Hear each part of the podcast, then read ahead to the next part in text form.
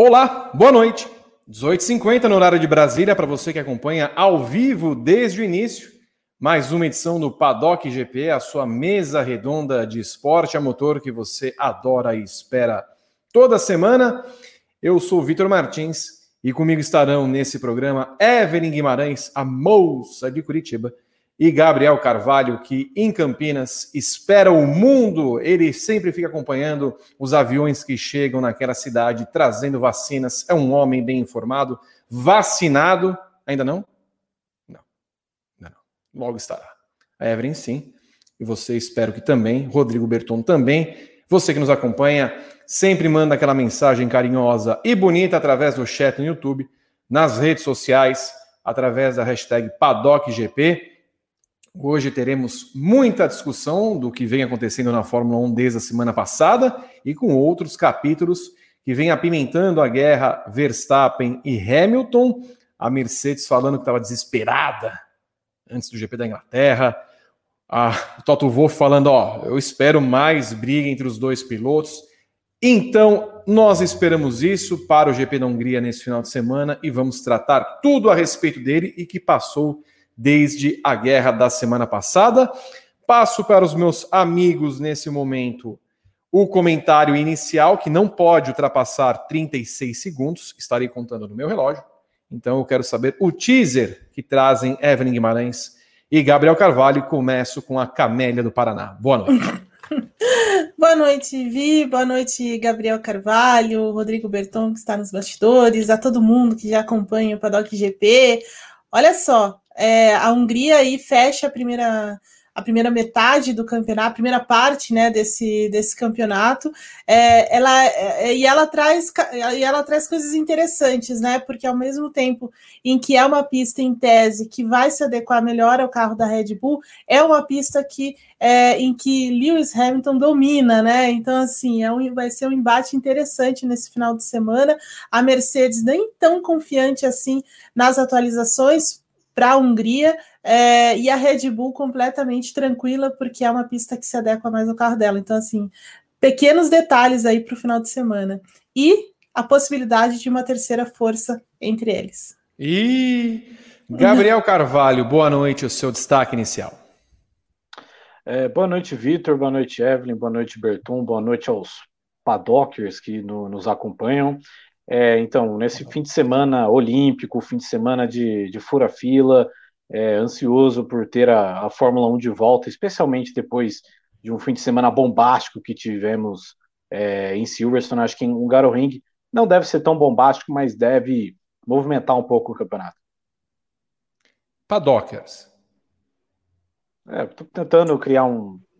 um eu gostei, eu gostei da, da definição. A gente tem que a gente tem que, é, que nós jovens é, temos os, os que a gente faz para defender os nossos é, a quem a gente idolatra, né? Então, uhum. você vê a galera lá que, por exemplo, a galera lá que gosta do, do BTS é o army deles. Não esqueci qual é o nome, mas enfim, todo, toda estrela pop tem um army e eu acho que deveríamos ter o nosso exército, que seriam os padockers. Padockers, eu acho que seria um bom termo usarmos daqui em diante, um programa que já tem anos e anos. Então, se você é um padocker, se você é um padocker, se você acompanha a gente, coloque aqui nos comentários do nosso chat e de onde você está falando, desde quando você acompanha o paddock e de onde está acompanhando esta maravilhosa atração. Já que o, o nosso paddocker, desde a primeira edição, na condução desta basófia, está também ali, é Rodrigo Berton, que traz o seu comentário em 36 segundos e nada mais. Boa noite, Padocker Digão. Boa noite, Padocker Vitão, Padocker Eve, Padocker Galvo, Padockers e Padockars que estão acompanhando o Paddock GP 249, Vitor. 249 semanas te, te aguentando. É, meu destaque inicial, Vitor, é aquele pedido de sempre para você deixar o like no vídeo, se inscrever no canal, ativar as notificações e entrar no nosso grupo do WhatsApp clicando em Seja Membro aqui embaixo do player do vídeo, onde você vai ter acesso a, a muito conteúdo bacana produzido pelo Grande Prêmio e participar do nosso grupo do WhatsApp. Essa semana tem bolão, essa semana tem Liga do Fantasy, tem bastante coisa, então é, vem, vem que vai ser legal. Planos a partir de R$ 4,99, os planos Hat-Trick Grand Chelem dão direito a você ter todos esses acessos e benefícios. Já dá boa noite aqui, Vitor? Você está colocando na tela aí, ó. Rafa D'Angeli está em Goiânia, Goiás. Tomás Jerônimo, vamos tomar cuidado com o nome aqui agora. Está em São Paulo. Rio do Lima manda boa noite. Graziela está no Canadá. Ah, eu gosto dessa cidade nova, Cascavel, Paraná. Cascavel, Canadá. no Canadá. Me parece bem Não. ali em British Columbia, Saskatchewan e. e... Ah, acho que ela quis dizer que ela acompanha desde o Paddock GP do GP do Canadá de 2019. Ah, bom, eu gostei, agora ah, sim. Muito bem. Eu ia perguntar se em Cascavel fala inglês ou francês, em Cascavel. Cascavel é francês, é ali perto de Quebec, na região Montreal e Ottawa. O Padocker Gabriel Curti fala de Brooklyn, Nova York, Estados Unidos. Júnior Ribeiro, Aracati, no Ceará. Uhum. Ah, muito bem. E o Alexandre Aguiar está desde o Paddock 1, lá em Joinville. Eu quero saber quem está desde o Paddock 0. É, que a gente fez uma mesa. Na mesa. Exato. Com Gomes, né? Se não me engano. Flávio Gomes é o nome dele. É. é. Enfim. Mas é isso, Digão. Ó, você fica depois. Pegue o nome das pessoas, Digão, que estão acompanhando o nosso paddock, os, os paddockers, que eu quero saber exatamente de onde eles estão falando, tá bom? Daqui a pouco você vem com perguntas, perguntas e comentários do nosso povo. Eu tenho que ler nesse momento o nosso roteiro feito por Gabriel Carvalho, senão é capaz de ele virar um monstro nesta tela. Ele fica toda vez nervoso se eu não sigo o meu roteiro aqui. Atenção. Duas semanas após o fervente GP da Inglaterra, a Fórmula 1 realiza sua última parada antes das férias de agosto. É o tradicional GP da Hungria, 11 etapa do Mundial. Após o acidente em Silverstone, Max Verstappen viu a vantagem para Lewis Hamilton despencar para oito pontos. O holandês vê no circuito de 4.381 metros e 14 curvas a chance de dominar novamente e ir para a pausa em situação confortável. Apesar da pista que favorece o carro da Red Bull, a Mercedes confia nas atualizações e no histórico de Hamilton no Hungaroring. São oito vitórias na pista húngara. Para a última prova dessa primeira fase da Fórmula 1, Evelyn Guimarães. Quem é favorito? Eu diria que a Lewis Hamilton entra como favorito no final de semana por conta da vitória é, lá na Inglaterra, que foi uma vitória importante para o campeonato, inclusive, uma vitória em que ele também encarou ali o Verstappen naquelas primeiras naquela primeira volta né, é, agitadíssima, mas assim que ele conseguiu vencer ali depois de ter perdido a corrida de classificação no dia anterior. Eu, é, eu apostaria as minhas fichas no, no heptacampeão, viu? Mas entendo do seu comentário inicial, Evelyn, que as atualizações para a Hungria da Mercedes não são tão eficientes. É isso que, que entendi? É, não é que eles são tão eficientes, elas não vão ser tão é, fundamentais quanto elas foram é, em Silverstone, né? Porque são pistas muito diferentes, né? Silverstone é uma pista que tem é, que, em que você vai desenvolver mais velocidade, né? Que você precisa de, de mais é, o que a Mercedes estava com problemas, né? Ali da, do, do, na parte aerodinâmica e tudo mais, e ela mudou toda, toda a aerodinâmica dela para melhorar a velocidade reta, para melhorar o equilíbrio do carro nesse tipo de pista, e, é, e a pista da, da Hungria é, é muito diferente da, da pista de Silverstone, né? É uma pista de mais travada, de baixa velocidade, que exige mais atração, que exige mais da aderência mecânica, e a Mercedes estava tendo um pouco de dificuldade nesse tipo de circuito. Então, assim, vamos ver o que vai acontecer, né? Porque aí eu lembro de Mônaco, por exemplo, a gente lembra daquele setor mais travado do Azerbaijão, onde a Mercedes teve muitos problemas. Mas a atualização que eles fizeram não foi para isso exatamente, né? Então,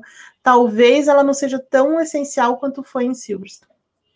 Você corrobora as palavras de Evelyn Guimarães, Gabriel Carvalho? Vê que a Mercedes não tem um carro tão é, bom, entre aspas, quanto foi na Inglaterra, mas que Hamilton é o favorito pelo seu histórico na pista? É, eu acho uma situação bastante curiosa, porque, é, primeiro, porque a gente não teve corrida na Inglaterra, né? A gente teve o embate da primeira volta, depois a gente não teve a oportunidade de ver como os respectivos carros estavam se, importando, é, se comportando, né? É claro, tinha Bottas e Pérez na pista, mas, é, enfim, são, Bottas são Bottas e Pérez. É, então, é, é uma incógnita, porque é, Silverstone é uma pista que tinha uma característica muito diferente, né? Uma pista de alta velocidade, curvas de raio longo, curvas é, velozes. A Hungria já é diferente, já é uma pista que não tem necessariamente uma reta muito grande, é uma pista assim, cercada de, de curvas, pouquíssimos pontos de ultrapassagem. E eu sempre entendi que o grande problema que a Mercedes tinha era aerodinâmico, não necessariamente o motor da Mercedes estava tão defasado em comparação ao motor Honda. E a Red Bull andou muito bem, por exemplo, na Áustria, que é uma pista de altíssima velocidade o tempo inteiro, é reta o tempo inteiro. É, então, acho que pelas características que a Hungria tem, eu acho que as coisas tendem a ser mais é, equilibradas ao ponto de ter uma dificuldade de apontar um, um, favorito claro, acho que isso não existe, mas aí também eu vou, é, junto com a Evelyn, falar que o Hamilton tem um favoritismo porque tem o fator Hamilton, o fator de como a Hungria é uma das melhores pistas dele. É uma pista que ele já venceu é, oito vezes, já venceu em diversas situações, contextos diferentes. É talvez a, a, pista do primeiro grande embate por uma vitória entre Hamilton e Verstappen, que foi em 2019, quando o Hamilton é, faz aquela estratégia diferenciada e ultrapassa o Verstappen com três voltas para o fim. É uma pista na qual ele sabe é, dominar muito bem. Mas o que eu acho interessante também a respeito disso é que é, eu não vejo ninguém abrindo tanto grande vantagem ao longo da, da corrida, né? Não acho que vai ser uma situação como a gente teve na Áustria, de, de um carro sair na frente e liderar todas as voltas, aquela coisa. Então, acho que as estratégias, a questão de, de pit stop vão ser muito é, interessantes, é, vai ser interessante ver como cada time é, vai jogar dependendo de cada posição é, de grid. É uma das classificações que eu acho uma das mais é, cruciais do ano, a, a do próximo sábado. E até um ponto que o Gabo falou, Evelyn, é o pit stop. Nós vimos provas muito definidas na estratégia, principalmente nos últimos anos, né, que Uh, a rainha da estratégia que vinha sendo a Red Bull acabou perdendo uma corrida para o Hamilton no, nos anos anteriores. Foi 2020, é que 2020 é tão 2019. 2019. 2019. 2019. Parece que foi quatro anos atrás, 2019. É. Quando o Hamilton acabou parando uma segunda vez, foi remando, remando, remando, remando. Aí a Red Bull ficou, fazer o quê? Vamos se ultrapassar. Mesma coisa que aconteceu, por exemplo, no GP da Espanha nesse ano. É, o pit stop, as paradas nos boxes serão cruciais para a corrida desse final de semana. E pergunto, olhar, como está a gama de pneus para o final de semana da Pirelli? Teremos aquela coisa conservadora ou ela arriscou colocando os pneus macios? Não, é conservadora. Vai ser a escolha que ela sempre faz lá, que é a gama intermediária, né, da C4, C3, C2 bem intermediária mesmo, não é algo que vai afetar muito uma ou outra equipe, elas trabalham bem dentro dessa gama mais intermediária, então assim, não vai ser tão, tão problemático assim. Talvez a temperatura, né, as condições do clima possam ter alguma interferência, mas de, assim, com relação a, a, a essa questão de, de, pneus, não, não acredito que vai ser tão, é, vai ter tanta influência. A estratégia, sim, essa sim vai ter, vai, vai, vai ter um ponto fundamental, porque é uma pista, como o Gabo lembrou, de difícil ultrapassagem. A classificação vai ser muito importante, né? É, quase que decisiva por conta disso e por conta dos carros serem é, terem características muito diferentes, né? Os, o carro da Red Bull e o carro da Mercedes, porque o carro da Red Bull, e é por isso que a gente coloca o carro da Red Bull um pouco mais à frente do carro da Mercedes, porque ele é um carro mais é, versátil, veja. Porque ele estava andando tão rápido na, na, Áustria, na que é uma pista de, de velocidade? Porque eles tiraram a asa e o carro rendeu bem. Por que, que ele andou muito rápido também em Silverstone? Isso a gente pode falar por conta da corrida de, de, de classificação e do desempenho do Verstappen também na classificação. Porque eles simplesmente optaram por tirar a, a dar mais carga aerodinâmica nele para deixar o carro mais rápido em curva. Então, assim, eles conseguiram mudar a característica do carro de uma pista para outra de forma muito fácil, sem perder desempenho, sem ter que sacrificar nada. Então, assim, é, eles conseguem trabalhar, transitar dentro desse acerto com muito mais facilidade do que a Mercedes. A Mercedes tem que escolher, ou ela vai de velocidade reta, ou ela tira tudo que ela que ela tem para tentar é, adequar o carro mais ou menos como ela como o Hamilton fez lá em é, no Azerbaijão, né? Porque depois que eles não conseguiram fazer nada no carro dele em Mônaco, eles meio que mudaram um pouco para o Azerbaijão. Ele meio que optou por uma por ser mais rápido em reta do que naquela, naquele outro trecho, né? Mudando alguma coisinha de asa só. É, só que isso fez com que eles perdessem muito, muito em outros setores, né? E a Red Bull não faz isso.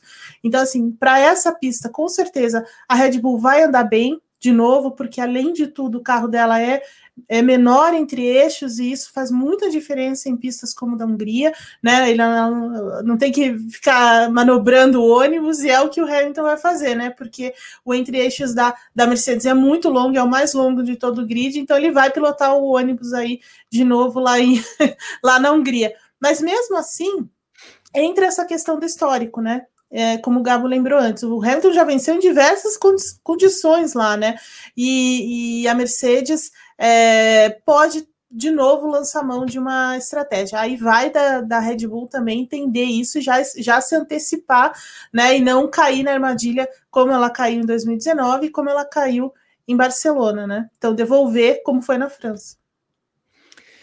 Não esperamos, portanto, Gabo, uma estratégia como já vimos na Hungria, né, com o calor escaldante, três paradas, né, até porque a Pirelli vai levar uma gama, como a Evelyn falou, intermediária, então podemos esperar algo entre é, uma e duas paradas.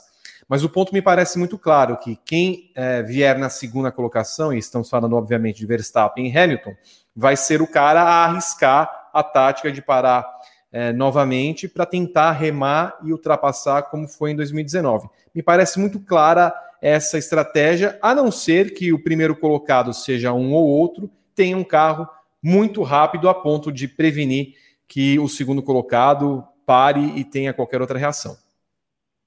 É, e vai ser interessante ver também até que ponto desenvolver essa estratégia vai colocar alguma coisa em risco, que aí é onde pode surgir, como a Evelyn falou, é, de um terceiro elemento, né? Porque dependendo do ritmo, por exemplo, a Ferrari teve ritmos é, bastante interessantes é, em Mônaco, que é uma pista totalmente travada, uma das que mais se assemelha a, a um Ring, e também, especialmente naquele último trecho ali do, de curvas ali do Azerbaijão, a Ferrari também se deu muito bem ali. Então é interessante ver se vai acontecer o fenômeno que aconteceu na maioria das vezes esse ano, inclusive, de Hamilton e Verstappen dispararem na frente. Porque eu também não sei até que ponto é, vai valer a pena para um, é, quem estiver na frente, ou para quem estiver até em segundo, fazer uma estratégia é, de duas paradas e ameaçar até ficar fora do pódio, dependendo de como o Leclerc vai vir, como quem sabe o Sainz vai vir, ou até quem sabe vai que temos um dia mágico do, do Bottas, do Pérez, no qual eles consigam andar no, no mesmo nível dos outros. Então é, tem esse fator a, a, ser pensado e é sempre algo que é de, de alto risco. Se eu não me engano, acho que foi 2000, eu não tenho certeza, eu acho que foi 2018. O Vettel ele tentou fazer alguma estratégia assim de, de duas paradas e ele acabou terminando fora do pódio. Acho que foi, se não foi na, na Hungria, foi na, na, Espanha, que também é uma pista travada e tem é, essas mesmas características. Então é, é importante ver também se vai ter esse terceiro elemento que vai poder ameaçar um pouco essas questões é, estratégicas. Mas acho que parece bem claro que quem estiver atrás, a não ser que consiga um ritmo é, muito superior ao, ao, ao, carro da frente, é, dependendo da, da forma com que as questões dos pneus forem se desenvolver, né? De tipo, o cara que faz o primeiro pit stop ele consegue é, salvar bastante pneu e o cara que fez o que está na frente não conseguiu salvar bem, não conseguiu economizar bem, a não ser que tiver um contexto desse, eu acho que a estratégia vai ser mesmo de, de tentar uma segunda parada para dar um bote nas voltas finais. Já que vocês mencionaram terceiro elemento, eu pergunto, e a Evelyn também falou no começo do programa, há alguma chance de vermos um terceiro elemento na briga nesse GP da Hungria. E quem seria Evelyn St. James? É, seria a Ferrari, né? Como o Gabo uhum. adiantou, a Ferrari é, foi muito bem é, em pistas de baixa velocidade. O carro gosta desse tipo de pista, de curva de baixa velocidade. É, ela tem uma, um acerto de downforce que é muito bom nesse, né? É, é muito eficiente em curvas de baixa. Então, assim, é, a Ferrari tem uma boa tração, tem uma boa aderência mecânica nesse tipo de pista como foi em Mônaco, como foi em parte do Azerbaijão. Então, assim, a gente pode esperar sim a, a, Ferrari um pouco mais forte, um pouco mais perto. É o que eles mesmos esperam diante do, da característica do carro deles. E a Ferrari fez é, modificações interessantes no carro nos, nas últimas corridas. Ela, ela mexeu bastante na suspensão traseira, ela mexeu bastante, com, vem é, evoluindo é, todo o sistema de transmissão, é, ergueu o, diferencial. Então, assim, ela está trabalhando muito com, com essa parte traseira do carro para tentar é, minimizar cada vez mais é, o desgaste de pneus, mas é fundamentalmente um carro que gosta de pistas é, de baixa velocidade. Então, assim, acredito muito que a Ferrari deva é, aparecer bem ali de novo, como fez em Mônaco e em Baku, é, muito mais perto do que ela estava é, do que ela estava estava fazendo, e o, o ritmo de, de, Silverstone foi muito assim, ah, porque teve aquela primeira volta e tudo mais, mas assim, o ritmo foi genuíno. Pelo menos o ritmo do, do Leclerc. É uma coisa que o Binotto falou, o Matia Binotto falou depois da corrida, que é, a Ferrari vai muito assim, se ela, se ela não estiver presa né, ali no, no, no trânsito e tudo mais, é, ela tem grande chance de desenvolver mais performance e talvez eles estejam realmente apostando numa primeira fila, numa pole, até como aconteceu em, é, lá em Mônaco. Então, assim, é, coloca um pouco das fichas aí na Ferrari também. Interessante. Você compartilha disso também, é, Gabriel? Ou entende que a McLaren, por exemplo, que foi bem é, em Mônaco, também foi rápida em Mônaco em pista de baixa velocidade, pode ser um player e transformar a briga numa briga quádrupla nesse final de semana? É, eu vejo a McLaren um patamar um pouco abaixo pelas características é, do carro. A gente vê, por exemplo, como o Norris ele se dá muito melhor em, em pistas de alta velocidade. Inclusive, a pior corrida dele no ano foi na Espanha, que também é uma pista muito, que é talvez uma pista que é a mais parecida com o Garoring, mais até que Mônaco, pelo fato de ser um circuito permanente e tudo mais, enquanto Mônaco, enfim, Mônaco é, é, só Mônaco, né? Acho que a característica grande é a questão de ser é difícil é de ultrapassar porcaria. estreito e tal. É. mas, mas, enfim, eu acho que a, que a McLaren teve a pior corrida dela na Espanha e eu não sei como ela melhorou de lá para cá ao ponto de poder virar um elemento também nessa briga, que é uma briga que a gente imagina que vá ser apertada e que a gente considera até que tenha um, um elemento surpresa é, junto da Ferrari. Eu vejo pelo menos a McLaren é, um patamar abaixo, mas ainda também numa posição para salvar alguns bons pontos. Mas é, é, é questão da gente ver em pista como vai ser também, porque, é, por exemplo, em Mônaco a gente teve o Norris andando muito bem, mas ele classificou, por exemplo, atrás do Sainz. Então ele terminou, ele ficou atrás do Sainz a corrida inteira. E o Ricardo, que foi um cara que não classificou bem, nem foi para os pontos, é a pior corrida dele no ano, talvez. Então eu, eu, não tenho tanta confiança na McLaren nessas pistas mais travadas, então por isso eu não, não considero que eles podem surpreender na, na Hungria, não. E a McLaren, assim, ela é muito próxima do que a Mercedes, né? Então, assim, tem um carro longo também. É, é por isso que ela não é tão. É, é, Mônaco foi mais na, na, nas, na, no cenário que se colocou ali em Mônaco e tal, mas é, a força do carro não está mesmo em circuitos de baixo. É o Mark Marques aí passando. Tá passando aqui. Um beijo para ele. Ó, bela potência. Bom, vamos. Pregação Cura Interior dos 2019. Era para ter corrida todas as semanas. Bom, aí precisaríamos nós não. de ter uma pregação de cura interior, porque não estaremos vivos, é, cansados, que chegaríamos esgotados no Paddock GP e dar caveirinhas nossas aqui, apenas é fazendo esta atração. Ô, Rodrigo Bertão, vem cá. Quantos Sim. superchats nós temos? Dois. Poxa. Qual é a meta de likes para esta atração? Milão. Mil. Milão. Mil. Ousada. É. Foi definida pelo Gabriel Carvalho. Que bom. Milão, para termos time extended na outra rede social, twitch.tv barra grande prêmio. É, onde está Gabriel Curti? Tá, ele. Pelo. Tá de folga. Vitor Faz informou que ontem de madrugada, nessa madrugada de, de segunda-feira, ele comemorou demais a medalha de prata da Raíssa e tentou dar um oli flip. Uhum. É, flick fleck invertido no, no corrimão mais alto e machucou a coxa, então ele não pode participar. Ele tá, na, tá, ele tá de folga, Vitor. Ele tá curtindo o programa aqui no chat. Muito bem. Não gosto muito disso, mas enfim, está de folga. Não é muito conveniente para o nosso programa. Leia os superchats que daqui a pouco daremos sequência ao nosso roteiro e ao nosso Paddock GP. Por falar em Olimpíadas, Eusileia Silva, por dois reais, pergunta o que vocês estão achando das Olimpíadas. Evelyn, vocês têm acompanhado as Olimpíadas? Mais ou menos, assim, é, eu devo confessar que mais ou menos, assim. Mais ou menos. Mas eu gosto de Olimpíadas, eu acho legal demais, todas as coisas que ficam passando, né, vários esportes ao mesmo tempo e tal, é, é legal demais, mas confesso que não estou acompanhando com a atenção que eu gostaria. Hoje à noite, nesta noite no caso, né, eu dormi vendo mountain bike e o Henrique Avancini, que estava em primeiro, depois terceiro, quarto, sexto, eu não sei nem onde ele terminou. Décimo terceiro. Mas, segundo o Renando Couto, foi uma das melhores é, participações brasileiras nesse tipo de modalidade. Pouco me importa o que diz Renando Couto. Gabriel Carvalho, assim do você tem. ciclista. Ah, eu vi um videozinho dele nas redes sociais, já, já me irritei com ele, como sempre. Mas eu gosto mesmo de natação, viu? Eu devo confessar, eu gosto mesmo de natação, acho muito legal. E, a- e ginástica artística. Gostei da comemoração do técnico da Austrália, quando viu a Ledeck perdendo para a sua. Para a sua. Não lembro o nome dela. Ticton, não sei. Alguma coisa. Titmur, alguma coisa. Tic- a Ticton. Imagina o Dan Ticton nadando. Gabriel Carvalho tem acompanhado as Olimpíadas? Tenho, tenho acompanhado, apesar desse horário levemente desgraçado. É, inclusive, minha TV está ligada neste exato momento na prova de triatlo, na qual Olha. a brasileira terminou a, a parte da natação em segundo lugar. Eu não tenho a menor ideia de onde ela está no, no- no ciclismo, mas tenho acompanhado sim. Mas imagina só, nesse momento são 7 horas da manhã, triatlo às 7 horas da manhã. E já tá na segunda É, fase, Vitor. Choveu, está chovendo. Eu estava acompanhando a primeira bateria do, do surf. O mar, o mar tá conseguindo ser mais feio que nos outros dias, porque tá um tempo feio, tá fechado por causa do tufão que tá se aproximando.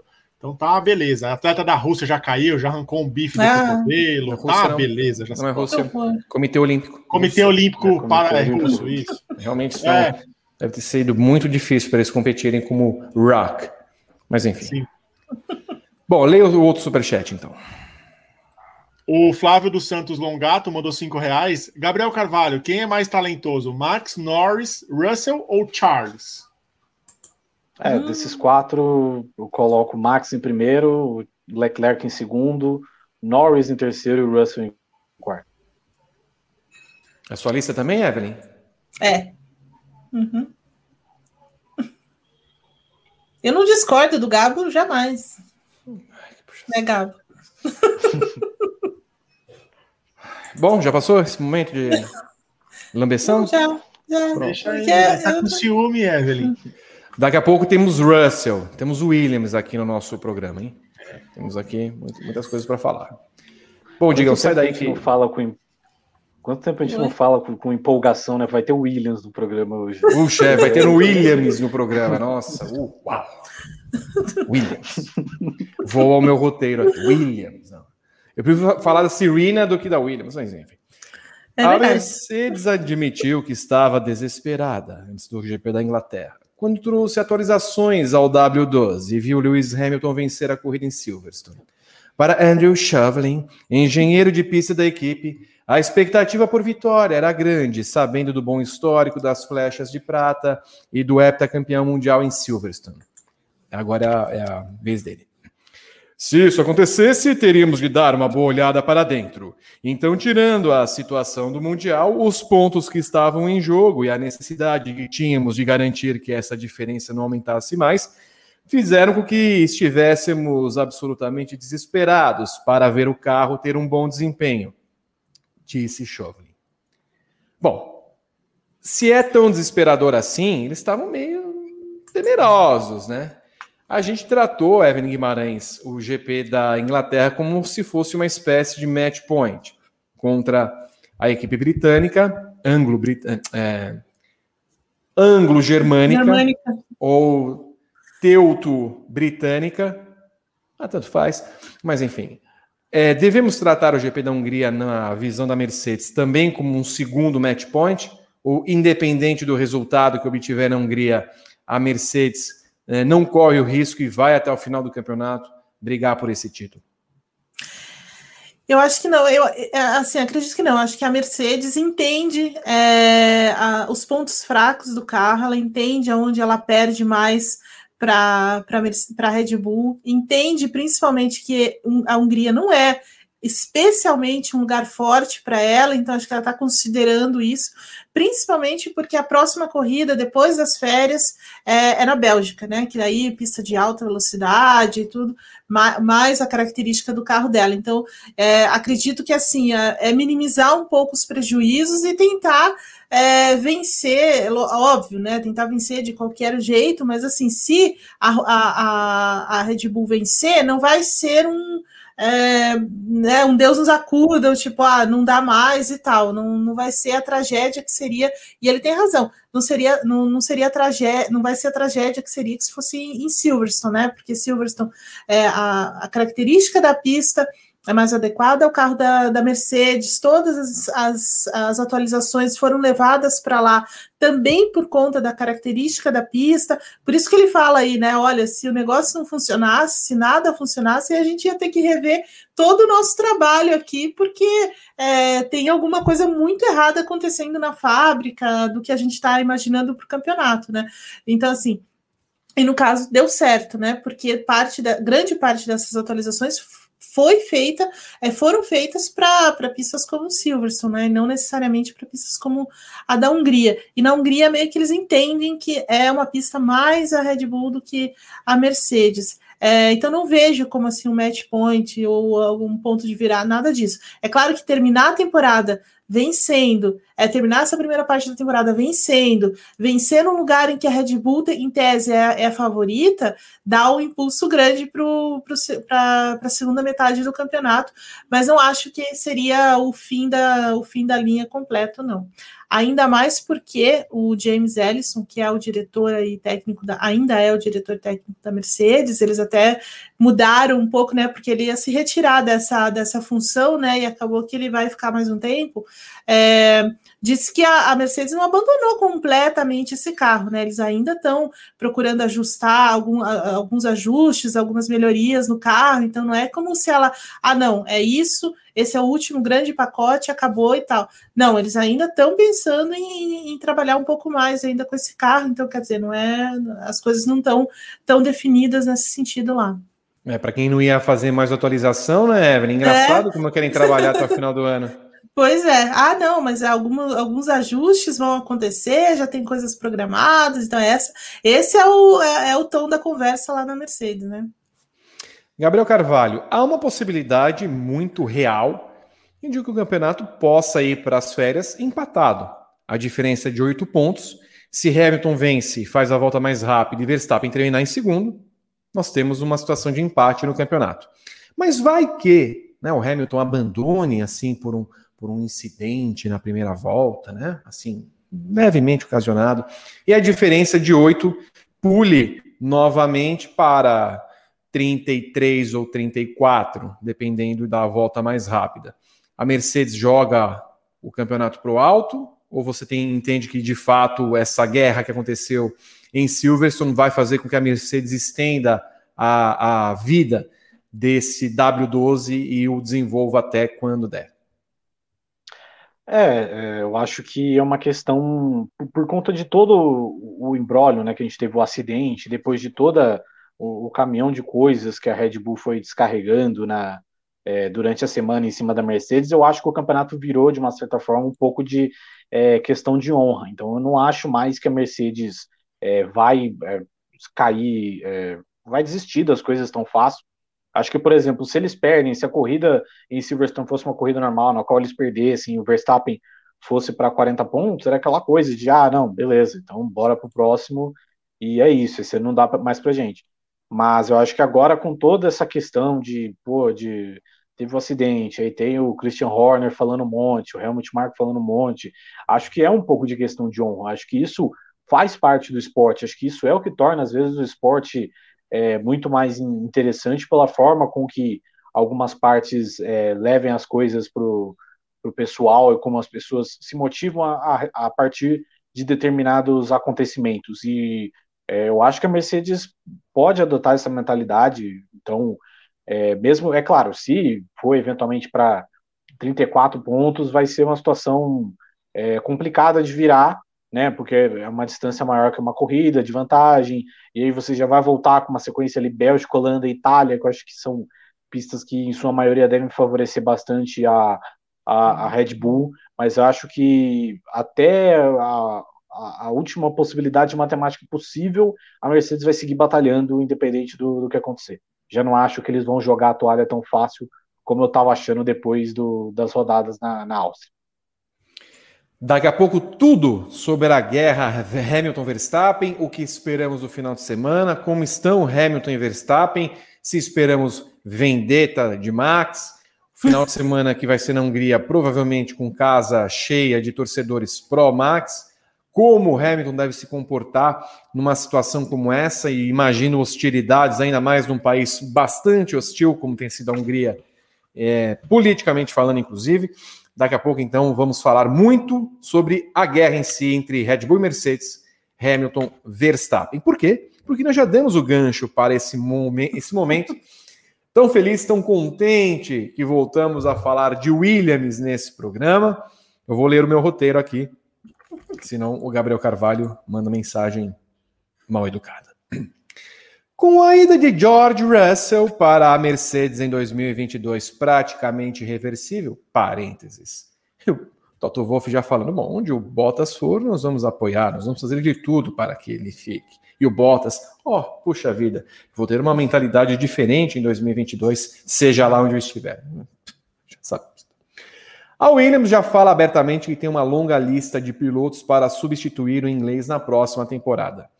Veteranos como Valtteri Bottas ah, e Nico Huckenberg, que já passaram pela equipe, são alguns nomes lógicos, tal como o experiente Daniel Kvyat, que é um agente livre, porém lá na Alpine.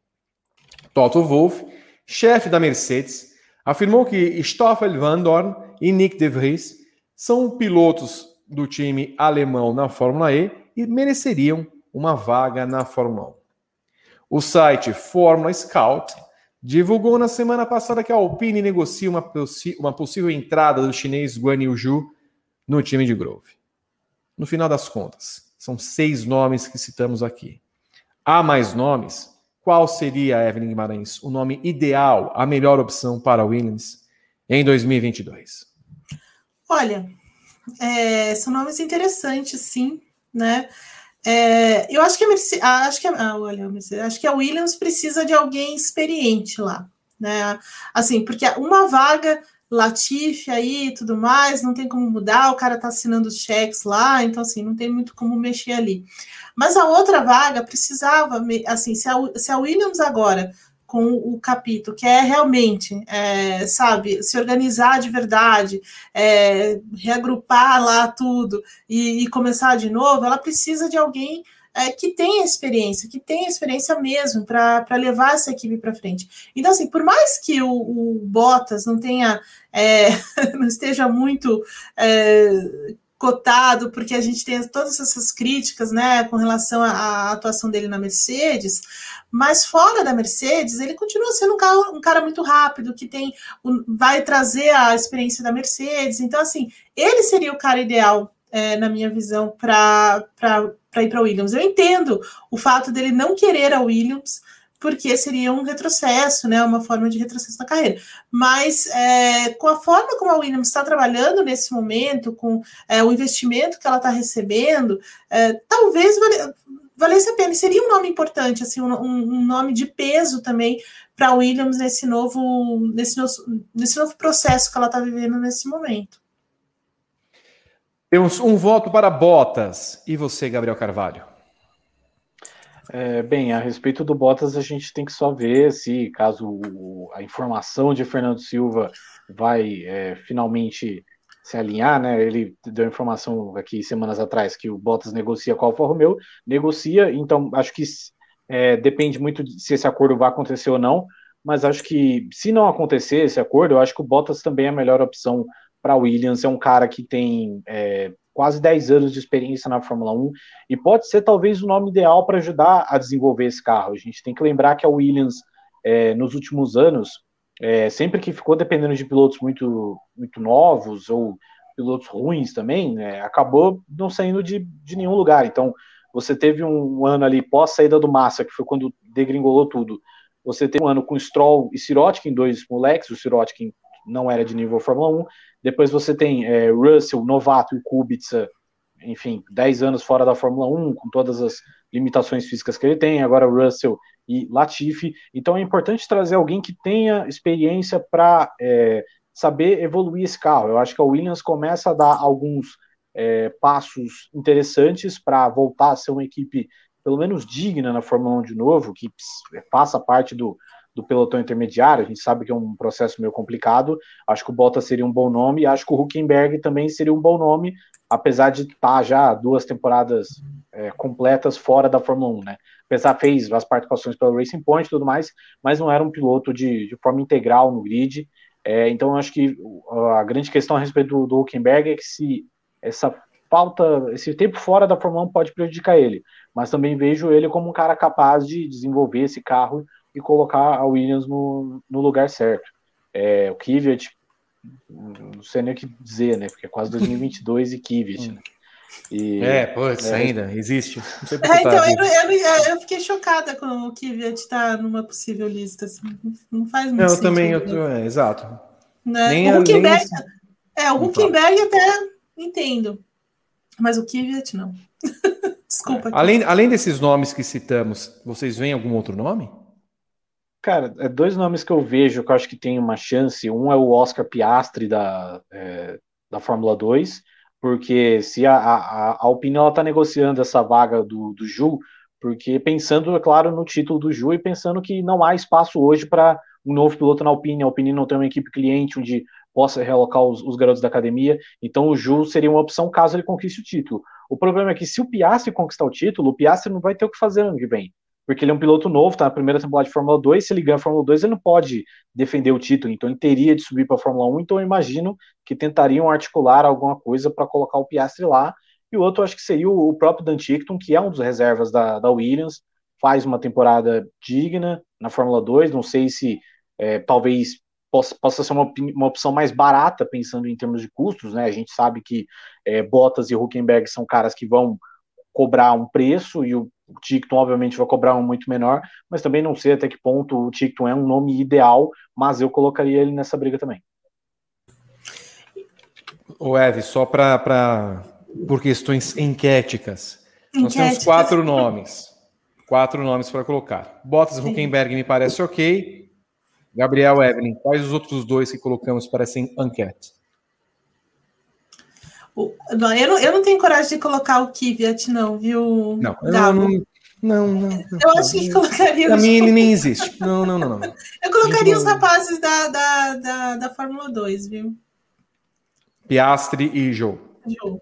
Ou o Joe e o Ticton, né? Que é o, o, o cara da, que já tá na, na Williams mesmo, né? Só que a Williams também tem a questão é, técnica, né? Porque uhum. eles são parceiros da Mercedes também, então talvez a Mercedes também tenha algum elemento de decisão aí, algum fator de decisão para a escolha. Então, Você Agora, falar, a... Oi, Não, só, só completando sobre a Alfa Romeo, é, de fato, to, toda aquela informação que o, que o Fernando Silva trouxe, depois ela foi confirmada por outros, outros é, meios de comunicação, né, outros jornalistas também que estão acompanhando de perto a Fórmula 1, é, interna, né, da imprensa internacional, de que realmente ele está negociando. Mas é, o que acontece na Alfa, na Alfa Romeo é que o, eles estão esperando o Raikkonen, né? Decidir o que vai fazer da vida, né? Então, o Raikkonen também parece que tem uma, tem uma grande vantagem nesse sentido da equipe esperá-lo para depois tentar é, se organizar ali, pelo menos com a vaga dele, né? Porque imagino que a outra vaga já seja de escolha da Ferrari, né? Bottas, Hulk, Joe e o quarto, Ticton ou Piastri? Você escolhe, Gabo. É, eu vou colocar o Piastri só por motivo de. No momento que passou aqui o Álvaro Bautista, veio. Álvaro Bautista. Álvaro Bautista. Tudo bem. Álvaro Bautista. Um beijo para ele, né, que sempre acompanha o nosso, a nossa versão Gran Prêmio. Se você quer acompanhar o nosso site espanhol, grandpremio.io é a nossa versão para o mercado latino-americano. Vá lá que você vai gostar. O nosso Digão está colocando a enquete no ar. Quem seria o piloto ideal no lugar de Russell na Williams, Bottas, Hulk, Piastri ou Joe? É, desses quatro seria de Bottas, é isso, Evelyn? Eu iria de Bottas, assim, eu iria de Bottas. Acho que o Bottas traz uma, uma experiência grande da Mercedes. É, assim, uma coisa que a gente tem que explicar vezes, muitas, muitas vezes é porque assim a nossa crítica quanto, quanto ao Bottas é a, é a, atuação dele dentro da Mercedes com o carro que ele tem nas mãos. Né? Então acho que ele pode fazer mais do que ele faz com aquele carro nas, do, do, carro que ele tem nas mãos, porque ele é um carro muito, ele é um cara muito rápido e tudo mais. É, então essa é a nossa crítica. Eu não acho que o Bottas seja um mau piloto, um, um, não é longe disso. Ele é um bom piloto, ele é um cara rápido e tal. Mas assim para a equipe que ele tá, é que não está encaixando. Mas para uma equipe como a Williams, é, ele vai encaixar bem, né? Porque ele vai ser o líder da equipe, ele vai ser o cara que vai desenvolver o carro, ele já tem experiência, como o Gabo falou ali, de 10 anos da Fórmula 1, é toda esse maior parte desse tempo aí andando na Mercedes, que foi a equipe que, deu, que domina a Fórmula 1 nos últimos sete anos. Então, assim, é, ele traz essa bagagem, essa bagagem é importante para a Williams nesse momento, né? No momento que ela tenta é, crescer novamente, é, né? Está contratando, é, reestruturando a parte técnica e tudo mais mais, fazendo uma ligação ali, porque outro dia eu estava lendo uma, uma entrevista grande do Jessica, do, do Jessica Capito, que agora assumiu a, a mesma a, a direção da Williams, e imediatamente ele, ele entendeu que o povo que, tá, que trabalha nas corridas de pista não tem nenhuma ligação com o pessoal da fábrica, sabe? Então, assim, não tem conversa, não tem comunicação. Então, como vai desenvolver alguma coisa dessa forma, né? Então, assim, nesse, é, nesse momento, é, é isso que está acontecendo, né? Então, assim, precisa de alguém que também entenda essas coisas, que traga essa bagagem, e esse cara, na minha opinião, é, seria o Bottas, mais até do que o Hulk.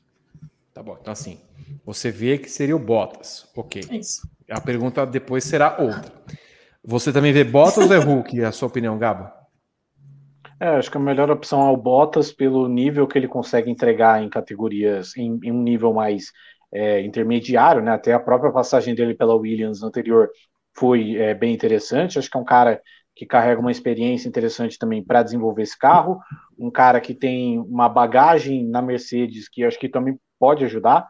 Né? Acho que ele viu por alguns anos as coisas serem feitas é, de uma forma próxima da perfeição. Talvez ele pode ajudar nisso numa equipe que faz aparentemente tudo errado. Então, acho que entre as quatro opções, sem visar cenários de, de outros vínculos, né, de questões contratuais que cada um vai ter aqui e ali, para mim, desses nomes, o melhor é o Bottas.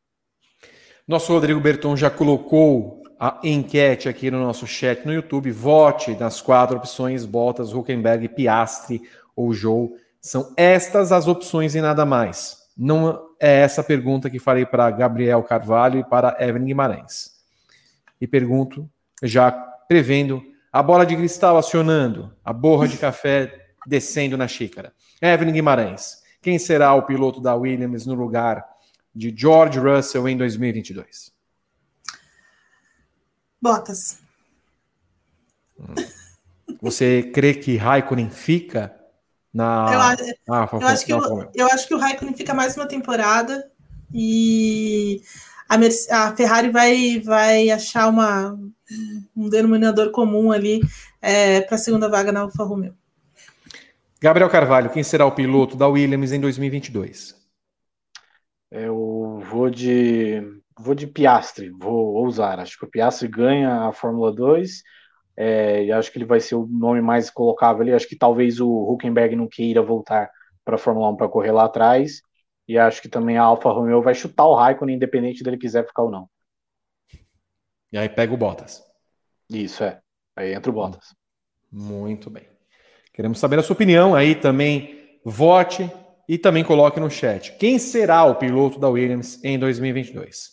Quem é a pessoa que vai entrar agora? É Rodrigo Berton, porque parece que temos membros novos e outras mensagens aqui do nosso grupo e nosso chat no YouTube, Digão Bertão. Você gostou disso, de Digão, né? É o seu nome, não é? Rodrigo, é Rodrigo Berton. É. Tá, Rodrigo Berton. Rodrigo Berton. Rodrigo Berton. Fazer que nem o personagem do, do Paulo Vilhena. Né? Rodrigo Berton, Rodrigo Berton. Vamos lá. Não tem problema.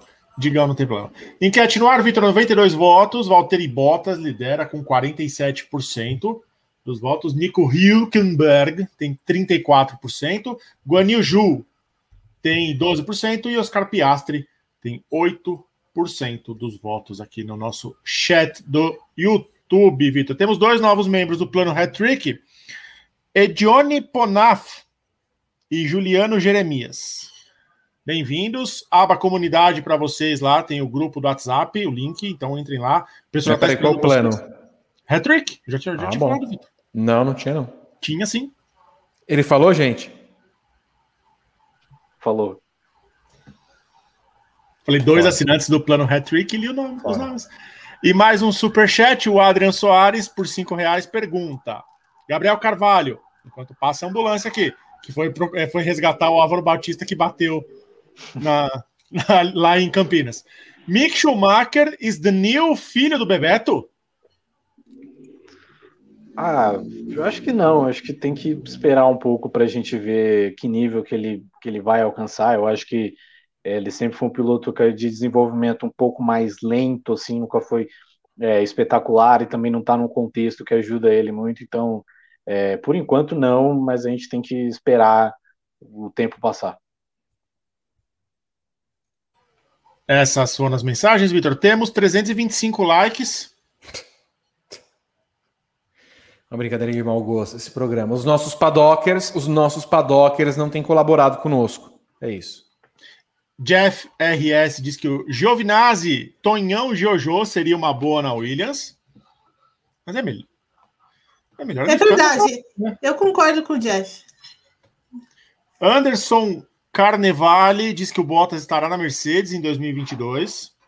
Será, Anderson? João Mantovani, Kvyat no lugar do Tsunoda em 2022. Coitado do Tsutsu. João Mantovani, Latifi na Haas em 2023. Querem tirar o Latifi já? Abrir, vai abrir duas vagas na, na Williams. E o pessoal tá pedindo Drogovic na Williams, Vitor. O que, que você acha? Tem chance? Então, acho que Drogovic merece uma pauta se passarmos dos mil likes no Time Extended, né? Porque Drogovic me parece uma grande decepção esse ano. Né? Nem parece o mesmo piloto do ano passado. Então, mas acho que podemos desenvolver melhor se vocês contribuírem conosco. Né? Mas enfim, vamos ver. E a, Eusileia Silva termina aqui. Já pensou Nick e Nikita na Haas? Socorro, já imaginou, Vitor? Latifi e Mazepin na, na Haas no ano que vem? E o piloto reserva o Nick Heidfeld. Não, o bom é que tem dinheiro, né, Vitor? Assim, é. dinheiro podem fazer o que eles quiserem com os carros. É isso, Vitor. Eu volto já já.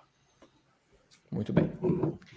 Olha, chefe da Mercedes Toto Wolff afirmou que Lewis Hamilton está cedendo aos benefícios do simulador, apesar de não ser a atividade favorita do piloto. Sim, o simulador não era a sua ferramenta favorita no passado, mas acho que o desenvolvemos a um nível que é muito bom, tornamos melhor. Só um pouquinho, só um pouquinho, desculpa. Esse sotaque é de quem? É do Toto Wolff. É ah, é do, o sotaque região... é meio francês? Ele é meio francês? É, é austríaco. Austríaco, Ele tem que você falar não tá entendendo. Red Bull. Red Bull. Red assim, Bull, mas ele não é. falou Red Bull até agora. Tem falar, você tem que colocar o, a, sabe, a língua lá em cima para fazer esse sotaque do. Não tem nenhuma palavra Red Bull nesse aqui, ó. Vou, vou, vou ler para você entender. Ó. O simulador não era sua ferramenta favorita no passado, mas acho que desenvolvemos a um nível que é muito bom, tornamos melhor. E ele começou a ver os benefícios disso. Esta luta é tão dura que você precisa apenas se agarrar a qualquer recurso. É por isso que progrediremos juntos para entender melhor o carro, disse Wolff. Bom, o Hamilton parece me ter dado o braço a torcer com relação ao simulador. É o nível de comprometimento alto que ele vê e pelo qual ele se apaixonou pelo campeonato 2021 e por ter renovado o seu acordo com a Mercedes. Então, pergunto a vocês: essa determinação do Hamilton é, aumentou, ou vocês perce conseguem perceber que ele vai usar de todos os meios para bater Verstappen, porque o negócio ficou mais sério do que se pensava, Evelyn Guimarães? Já. Já. ficou. Já. Ficou. Sim, ficou, ficou mais sério. É, bom, o Hamilton há muitos anos já diz que gostaria muito de ter um, uma briga mais acirrada, mais roda, roda, roda e todas essas coisas, né? E finalmente ele se deparou com uma, né? E talvez nem a Mercedes esperasse que fosse dessa forma tão intenso, né? E, e que a Red Bull crescesse da forma que, que cresceu. É, então acho que eles ainda estão tentando entender um pouco é, o, como que isso aconteceu, né? Mas é, eu vejo sim, o, o Hamilton até falou sobre isso, né?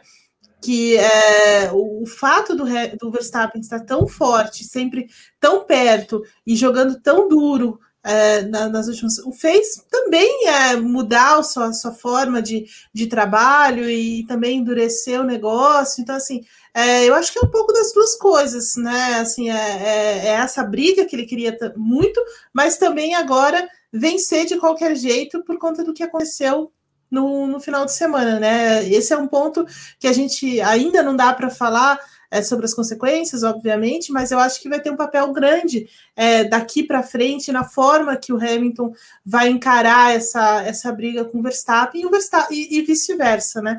Então, assim, tem um pouco das, das duas coisas, sim, era aquilo que ele queria muito há muito tempo, finalmente está aí, mas eu acho que foi um pouco, como foi um pouco mais duro do que eles imaginavam, é, agora também ele está lançando mão de tudo que for necessário para vencer, né? Ou pelo menos para ter armas o suficiente para brigar de igual para igual em todas as corridas. É o nível do comprometimento do Hamilton aflorando, Gabriel Carvalho?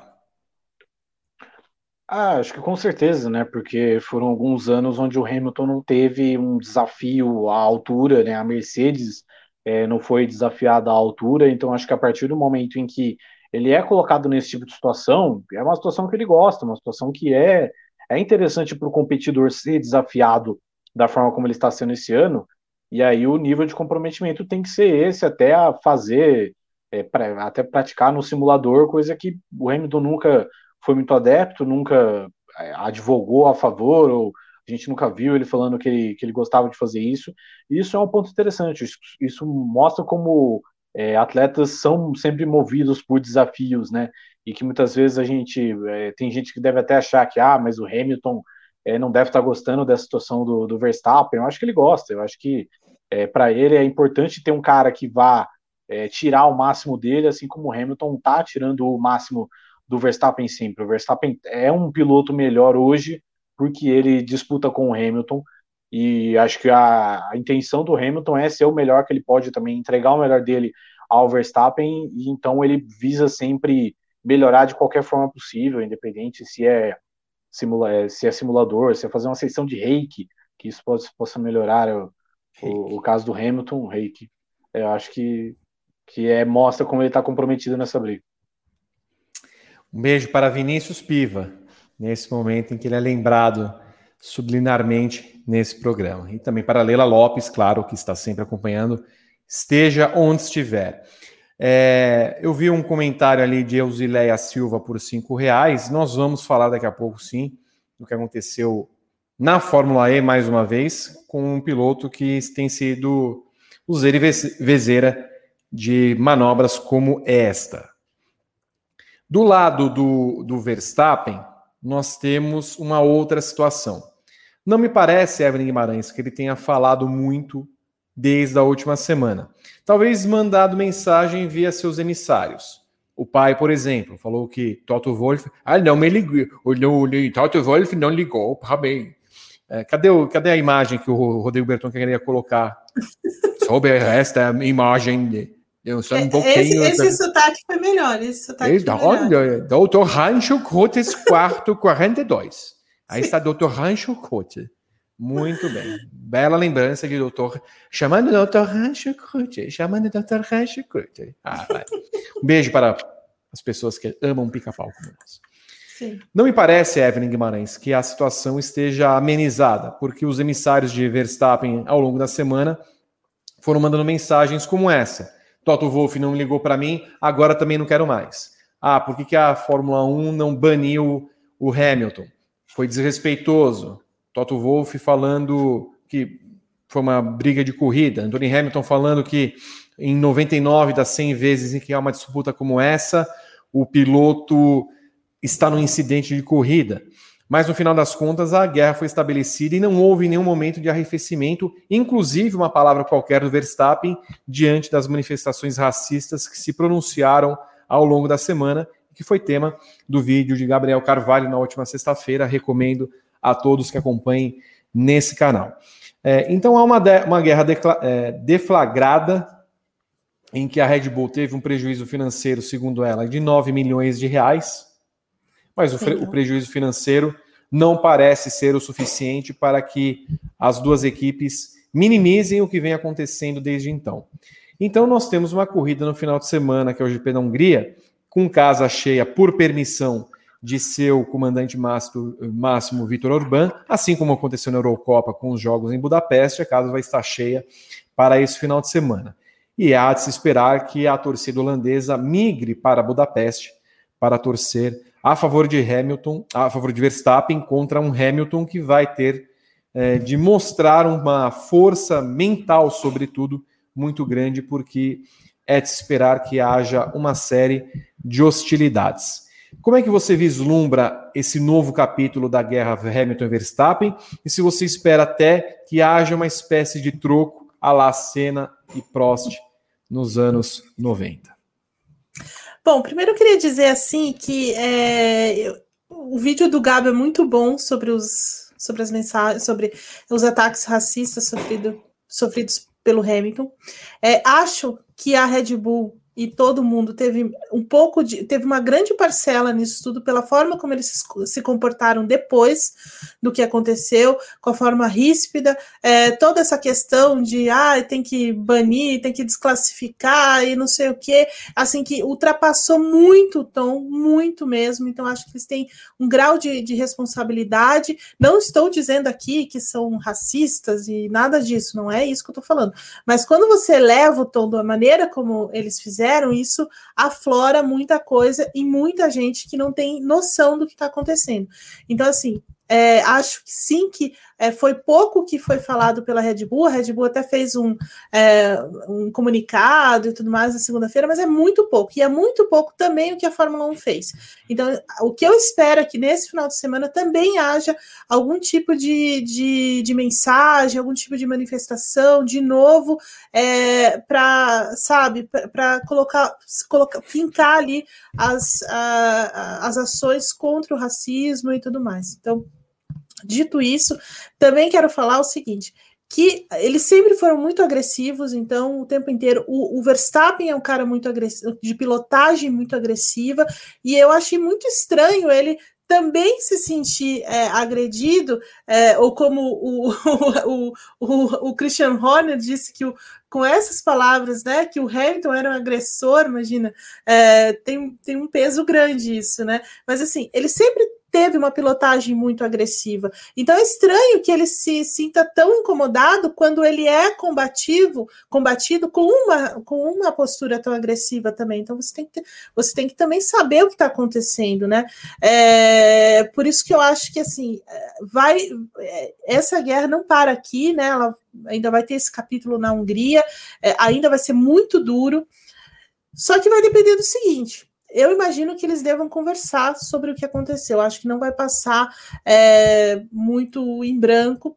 é, se houver uma conversa, e acho que as coisas é, esfria um pouco, vai para, dependendo do, do, que acontecer na corrida, vai para pausa aí e volta um pouco com a cabeça mais, mais fria. Se não acontecer essa conversa, a coisa vai endurecer mesmo. Né? E aí eu acho que ninguém vai tirar o pé de verdade e a gente vai ver uma briga ainda maior a cada, no, a cada novo capítulo até o final do ano. Então, porque é, a tendência é essa né? A coisa ficar cada vez mais é, tensa. O silêncio do, do Verstappen, de certa forma, é muito ruim nesse sentido, né? Principalmente de não se manifestar contra, contra essas mensagens racistas, mas também não não é, tirar o pé com relação àquilo que aconteceu da sua própria equipe, né? Das coisas que foram faladas pelo Christian Horner. Essa, essa, essa frase até de, de classificar o Hamilton como agressor, né? Enfim, é, esse tipo de coisa é, é algo que ele poderia já se posicionar. Então, não posicionamento quer dizer que ele concorda.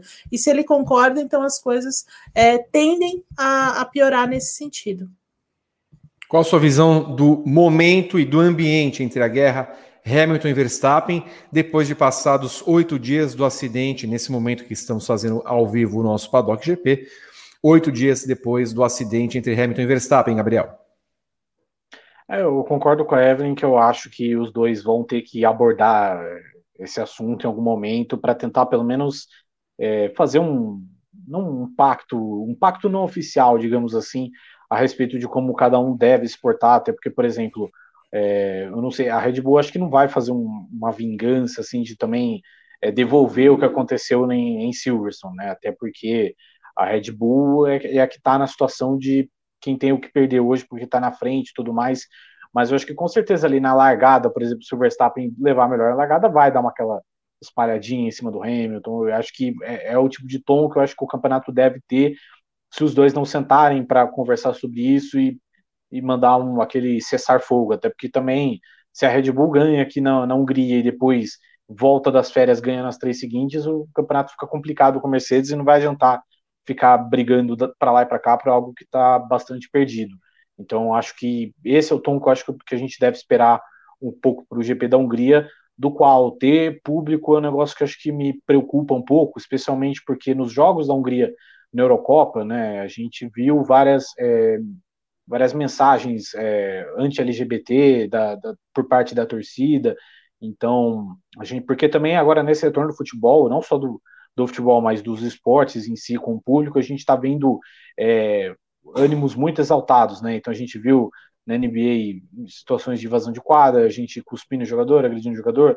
Teve o caso também do Tour de France, que a menina com a cartaz fez um strike de, de, ciclistas, então acho que com esses ânimos aflorados é algo que a Fórmula 1 tem que tomar cuidado, espero que a Fórmula 1 é, policie isso de uma, de uma forma correta, de não deixar qualquer tipo de, de manifestação racista é, passar impune na Hungria, porque é, é um temor que a gente tem.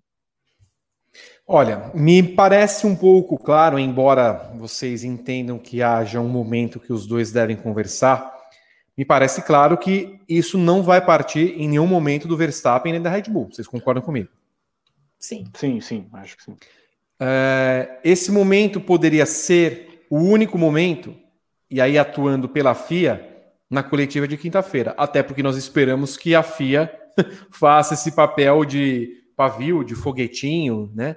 De colocar os dois pilotos na quinta-feira juntos na, na coletiva de imprensa. A não ser que, pensando no campeonato, separem os dois na coletiva e os dois não tenham nenhum encontro. Porque, de novo, eu não espero que a Red Bull e Verstappen promovam qualquer tipo de encontro e tenho certas dúvidas se o Hamilton seria o guardião da paz e da boa vizinhança e ir lá na, no box da Red Bull falar. Então, eh, vocês entendem que algum dos lados teria a iniciativa disso? Ou isso seria promovido, eu não diria artificialmente, mas por conta do mercado Fórmula 1 na coletiva de imprensa?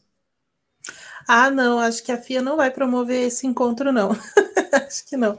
É, eu acho que se alguém é, falar, vai ser o Hamilton eu acho que o Hamilton já tem um, um nível de maturidade e tal, que até é, acho possível que ele faça isso. Mas a FIA ou a Fórmula 1, acho que era tudo que eles queriam, né? Uma briga de verdade, né? Uma rivalidade muito acirrada e declarada nesse momento. Então, não acredito que vá, vá rolar isso, até porque as coletivas hoje, né, só tem os dois, né? Então, assim, é meio que por sorteio. Então, assim, é, acho que não, não vai rolar isso, não. Mas talvez o Hamilton é, possa, possa conversar com, com o Verstappen. E eu só queria fazer um adendo. Quando eu falei que o, o Verstappen ficou em silêncio, eu não estou dizendo que ele, é, que ele né, que é, é, o fato dele não ter falado nada, que isso torna racista. Não é isso. O que eu disse é que é triste ele não falar nada, só isso. Né? Porque a gente sempre espera que, como o Ricardo falou, o Lando Norris falou, né, essas pessoas se manifestem, é, é, importante se manifestar sobre isso. Então, o fato dele não se manifestar é um pouco triste, mas não estou dizendo que ele seja racista ou concorde com, as, com esses ataques. Eu acho que até para esclarecer o seu ponto, Evelyn, é. se não houvesse nenhuma manifestação racista, o silêncio seria completamente é, é, é concordável com, com a situação. Agora, a Sim. partir do momento que passa de um determinado ponto, é de bom tom uhum. que a outra pessoa, por mais que esteja com raiva, é, chateado na garganta, é, é bom a também, gente dar uma. Escuta, nós somos rivais, eu não gosto dele, eu não gosto do que ele fez mas espera um pouquinho. Dá uma é, maneirada tem... aí no que vocês estão fazendo. As, as, coisas não são assim, é, exatamente. Porque a, a, Red Bull se manifestou, é claro que é, se manifestou, ok, a gente sempre espera mais do que isso, mas ok, ela se manifestou. E era importante o Verstappen fazer também, né? Porque é uma mensagem importante para se colocar, principalmente dentro de um, de um cenário em que o Hamilton vem trabalhando contra desde o ano passado, né? Vem ajoelhando, enfim, estava conversando com os outros, conversou inclusive com o Verstappen sobre isso em várias oportunidades. Então, assim, é, é isso que eu quis dizer. E não, obviamente, que ele concorde. Uhum. Tá? É, então, então você entende que a FIA não vai colocar os dois juntos na quinta-feira? Acho que não. E você? Acho que ela quer ver o fogo no parquinho. É, eu também acho que eu não sei também como funciona o critério que a FIA utiliza para escolher quem vai fazer entrevista junto de quem, mas realmente acho que eles não vão colocar é, o Hamilton e o Verstappen juntos, não. E acho que se a iniciativa fosse partir de alguém, acho que seria de um cara, é, talvez o cara mais racional e que tem o menor ego de todos esses envolvidos, que é o Toto Wolff. Acho que ele chegaria, seria o cara que tem talvez menos é, a questão daquele ego inflado, orgulho tal, e que ele talvez promoveria esse, esse cessar-fogo, né? Apesar dele já ter falado algumas, é, algumas coisas sobre o Helmut Marko e o Horner ao longo da temporada. Acho que de todas essas figuras, inclusive o Hamilton, acho que o Hamilton tem um ego bem, bem grande, inclusive. Acho que ele é um cara bem orgulhoso de algumas coisas. Acho que ele não, não iria com essa proposta, esse, esse acordo de paz, não. Eu esperaria isso do Toto Wolff. Eu vou na contramão de vocês. Eu tenho quase certeza que a FIA vai colocar Hamilton e Verstappen juntos, porque se ela queria fazer da sexta-feira algo interessante, imagina na quinta. Imagina os dois, eles começam assim: escuta aqui, o seu filho. Você, você não vai falar assim comigo, não. Eu vou dar na sua cara. Aí, ah, Evelyn Guimarães, imagina a quinta-feira quente, ó, esquentando os nossos corações. Mas eu, eu, eu, eu, assim, eu imagino... Mas eu imagino, viu, Vi, que eles talvez pudessem fazer. Assim, não me surpreenderia, mas assim, é, como a coletiva de antes, né, antes da Covid, de pandemia e tudo mais, que eles colocavam é, quatro ou cinco pilotos juntos, é, aí eu acho que eles fariam, sabe, colocar Alonso, Vettel, os caras mais cascudos da, do grid junto na, nessa, nessa coletiva para pegar fogo mesmo, né? E aí fazendo as perguntas. Mas como hoje em dia só dois, só os dois, talvez a, a coisa não se desenrolasse muito, entendeu? Então não tenho minhas dúvidas aí, mas é possível, é possível. Imagina só os dois saem na mão, Evelyn. Hamilton dando umas cacetadas na boca do Verstappen. Pá, pá, que maravilha. Eu, e a gente aqui só acompanhando, assim, tipo, nossa, que... como é que nós vamos escrever tudo isso? Para, para, para, para. Vídeo. UFC na Fórmula 1. É. é, vai ser bonito. Maravilhoso. Tipo, imagina o Domenicali, Ross Brown, sorrindo de orelha orelha. Dana White aparece lá, Gabo. Imagina. É, se o Dana White estiver lá, eu desligo a TV, inclusive. Mas enfim. É, também. É uma pessoa basicamente péssima. Bom, eu vou, eu vou ao meu roteiro aqui. Olha só. Final de semana no Hungaroring apresenta baixas chances de chuva e tempo quente. Sexta-feira, máxima de 32 graus. 22% de chances de, chuva e ventos até 13 km por hora. No sábado, máxima de 30, 24% de chance de chuva. E no domingo, máxima de 28, também 24% de, de chance de chuva. Evelyn Guimarães, houve tempos que uma chuvinha ali deu uma embaralhada na Hungria. Não é parece verdade. que vai acontecer nesse final de semana de novo.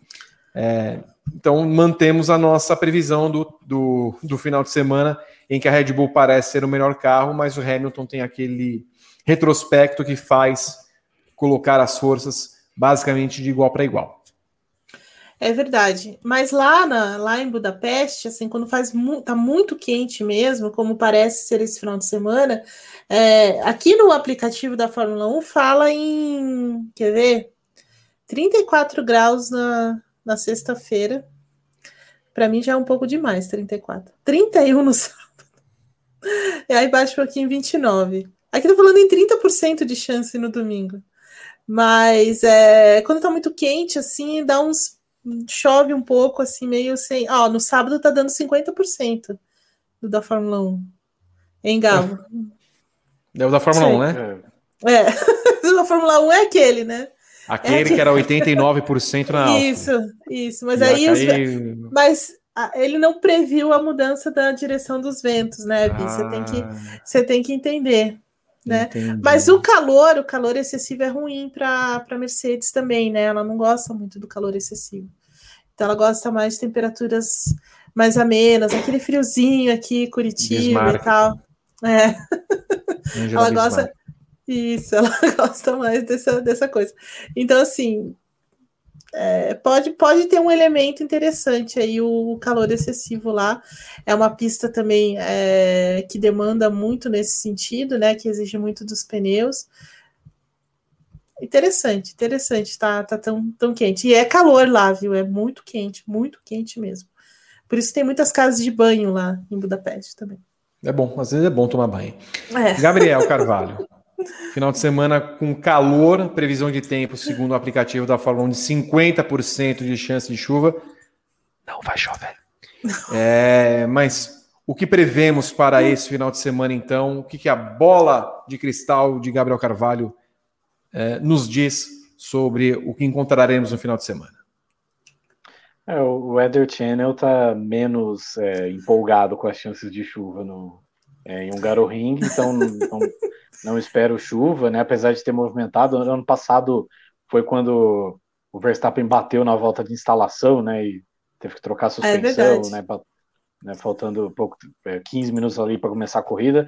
Mas, é, mas esse fator do calor é interessante até por conta da, do, do desgaste dos pneus, né? Ver como vai se comportar, né? Dependendo é, de como o calor se misturar com a questão da, da gama de pneus se torna, quem sabe, uma corrida de duas paradas para todo mundo, e aí o cara que quiser tentar o, o, o corte, estratégia diferente, fazer, quem sabe, uma terceira parada, acho que são esses elementos que são interessantes. É, eu gosto do GP da Hungria, né, por mais que é, eu, eu meio que aprendi a amar o GP da Hungria ao longo dos, é, dos últimos tempos, acho que ele é, é uma corrida que, ela, que, quando você entende a característica que ela tem, o, a carga de, de tensão, às vezes, que tem por conta dessas questões estratégicas, é sempre muito legal e tivemos é, grandes corridas ao longo dessa, dessa história, é, enquanto o Renato Ribeiro avisa da vitória do Gabriel Medina sobre o Olha. francês. O que, que, aconteceu com o amor venceu de novo? Ah, ele Gabriel venceu. Medina é um, Gabriel Medina amor, é do né? amor, é do, é, o, é dessa, dessa horda que está cada vez mais em extinção, que é dos homens românticos, ah, da qual o Gabriel tá. Medina faz parte, da qual Walter Bottas faz parte, não sei se ele ficou é sabendo. É verdade, ele também está super acompanhando a namorada, né, no ciclismo aí na, é, nas Olimpíadas. Ele, ele queria ter ido para Tóquio também acompanhar a namorada, mas não pôde ir e tal. Que pena. É, Engraçado que o dia. Bottas, a, a, a, namorada anterior, também era atleta olímpica, né? Porque ele esteve aqui no é. Rio na, na, nas, durante as Olimpíadas. Foi, era do polo aquático, agora ele trocou para o ciclismo. Para o ciclismo, é. É, é. triste como sempre tentam cortar o coração do Val. Ele com certeza não merece isso. É verdade. Eu concordo com você, Gabo. Somos muito severos com ele. Você fale por você. Você que é a que fica toda semana espezinhando o pobre rapaz. Não, eu não. Eu não me chamo Guilherme Blois. Oi, Gui. Bem. Mas o Gui é o nome. O Gui é um, é um homem nobre, ele já está mudando também a, a visão dele do, do Valtinho. É, tem inclusive uma foto do, do Gui parecido com o Bottas, assim, mesmo estilo de, é barba, assim, tonalidade. Você Isso. tem essa foto. É, inclusive é, no, é capa do nosso grupo alternativo aqui no Grande Prêmio. Mas enfim, não interessa. Ô, Gui, eu, eu acho que é a namorada, viu, Gui? O Gui tá falando lá, quem é mais rápido, Bottas ou a namorada? Acho que é a namorada, a namorada é mais rápida. Liguei minha TV para acompanhar o momento do amor. É, a Yasmin vai aparecer em algum momento na, na transmissão ou não? Ah, tem que não? aparecer, né? Ah, não, então, ela tá fazendo uma live no. Ela tá fazendo uma ah. live no Instagram dela, inclusive. Ah, é? Transmitindo, né? É, dando uma brecha ali, cortando a Globo, o Sport TV e o Band Sports na transmissão da. Do, do Sul. Pode, pode transmitir a Globo, que é a rival da Globo, criada pela nossa amiga lá. O Evelyn Guimarães, é, qual é a sua previsão para o final de semana? A minha previsão, a minha previsão é diferente da Fórmula 1, também acho que não vai chover, mas vai fazer muito, muito calor mesmo, porque é uma época do ano bem quente lá em Budapeste. É, a, a, acredito numa, numa, numa, numa disputa bem equilibrada, bem mais equilibrada do que a gente vinha, vinha vendo entre é, Hamilton e, e, Verstappen, com essa pitadinha de Ferrari no meio ali, porque também acredito que a Ferrari vai andar muito bem lá na Hungria. Quem vence, Evelyn? Hamilton. Quem é segundo colocado? Verstappen. E o terceiro? Leclerc. Hum. O campeonato vai empatado ou Verstappen fica com um ou dois pontos à frente? Vai empatado. Então o Hamilton faz a volta mais rápida volta mais também. Uhum. Gabriel Carvalho, a sua previsão e palpites para o final de semana? É, acho que vai ser uma prova bem estratégica, que no fim vai terminar com é, Hamilton, Verstappen e Bottas no pódio, e o campeonato não vai empatado, porque alguém muito aleatório vai fazer a volta mais rápida, tipo o Gasly vai terminar com a volta mais rápida. Muito bem. Quem que é o terceiro colocado? O Bottas. Muito bem, que delícia. Muito, muito empolgante o final de semana. Olha, no final de semana agora, nós vimos uma manobra controversa, para não dizer uh, antidesportiva, de Lucas de Graça na etapa desse final de semana da Fórmula E em Londres. Ele passou pelos boxes, não fez nenhuma alteração em seu carro, voltou à frente e depois acabou desclassificado no final de semana. Gabriel Carvalho acompanhou a corrida. Para quem não acompanhou, Gabriel, foi exatamente isso que aconteceu. Foi uma estratégia, foi deliberado. Passe para o pessoal, por gentileza. É, então, a Fórmula a corrida estava no período de safety car, né, por conta do acidente do, do André Lotter e do Antônio Félix da Costa. É, e como o safety car ainda meio que estava, acho que juntando ali todo o grid, ele estava em uma velocidade inferior à velocidade limite dos boxes, do pit lane. Então, você imagine que uma corrida de Fórmula 1, o safety car esteja segurando os caras a uma velocidade de mais ou menos 60 km por hora, e aí você faz o quê? Você entra nos boxes, porque o limite de velocidade dos boxes é de 80 km por hora. O Verstappen, o Verstappen, o de graça fez isso. E a regra da Fórmula E diz que o, o pit lane ele fica aberto a todo instante e que você pode simplesmente trazer o seu carro. Se você trazer o seu carro no pit box, você parar completamente por um segundo e você retomar é uma parada válida, né? Até porque a Fórmula E não tem troca de pneus, reabastecimento, essas coisas. É, o de graça ele faz isso, ele entra é, nos boxes é, mas ele não para o carro completamente no pit box. Né? Ele, ele coloca, ele argumenta que o carro estava a zero km por hora, que ele parou todas as rodas, mas permaneceu deslizando, e ele volta, e no momento que ele volta, ele volta à frente, é, a, a, quase até, até a frente do safety car, e ele volta já furando a fila, e ele sai do oitavo lugar para a primeira posição, É, ele foi uma estratégia da Audi, a Audi pediu para ele fazer isso, ele é, topou, ele diz ele que está inclusive orgulhoso da Audi, porque foi um movimento é, arriscado, porque ele poderia ter perdido posições em vez de ter ganhado, coisa assim. Eventualmente a Audi, é, é a, a Fórmula E dá uma punição para de drive-thru, né, para ele ter falhado ao, ao fazer o, o pit stop. Ele não cumpre, né? A Audi, inclusive, não informa, ele não cumpre, e depois que ele cruza a linha de chegada, ele toma é, a bandeira preta, né? Que inicialmente é, na, na, cronometragem oficial tinha aparecido em oitavo, né? Era uma.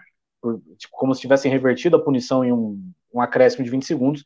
Eventualmente eles é, desclassificam de graça e, se eu não me engano, foi a primeira desclassificação. É, é, uma, é, a primeira vez que eu vejo uma desclassificação de motivo esportivo em muito tempo. Né? Acho que a última vez deve ter sido no GP, do, aquela vez que o Massa foi desclassificado no, no Canadá, em 2007, quando ele passa o sinal vermelho dos boxes. Por motivo esportivo, eu não lembro de ver piloto desclassificado em pista.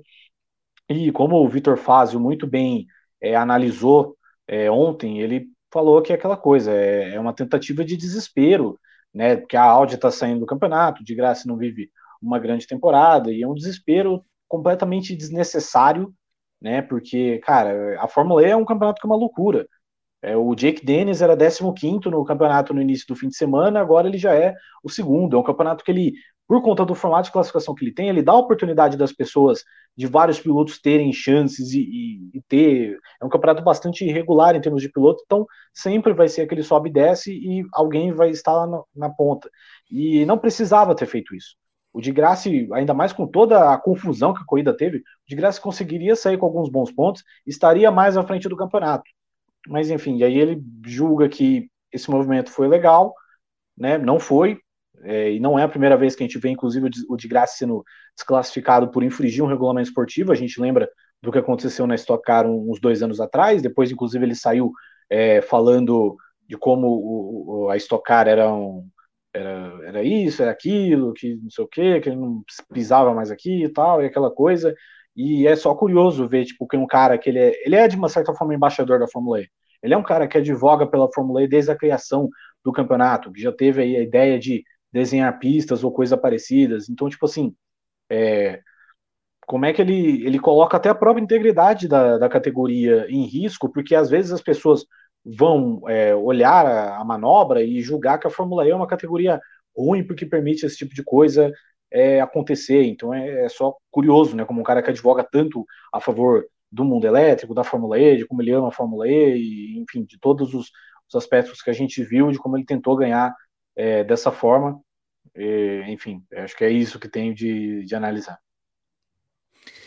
Em cima disso, Evelyn Guimarães, eu lembro, nós vimos até a foto que o Rodrigo Berton colocou no momento que ele foi punido em 2019, quando numa corrida do milhão ele fez uma ultrapassagem pela linha dos boxes, e aí vemos o momento em que ele cruza a linha dos boxes, ou seja, fora da pista, ele acabou sendo desclassificado, e daí falando que não mais correria na Stock Car.